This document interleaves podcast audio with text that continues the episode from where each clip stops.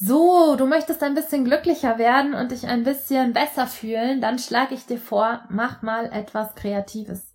Und wenn es was ganz Kleines ist und wenn es jeden Tag nur jetzt zwei Minuten sind, innerhalb von einem Monat hast du schon 60 Minuten dann zusammen und was gemacht und du hast bestimmt Endorphine produziert, auch wenn sie dir erstmal nicht auffallen. Ich bin sicher, die sind drinne, weil glaub mir, das funktioniert. Etwas Kreatives machen, aktiv machen, das macht glücklich und du wirst dich besser fühlen.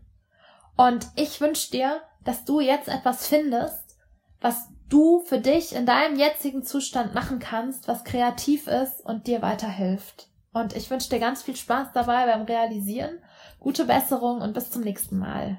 Ciao!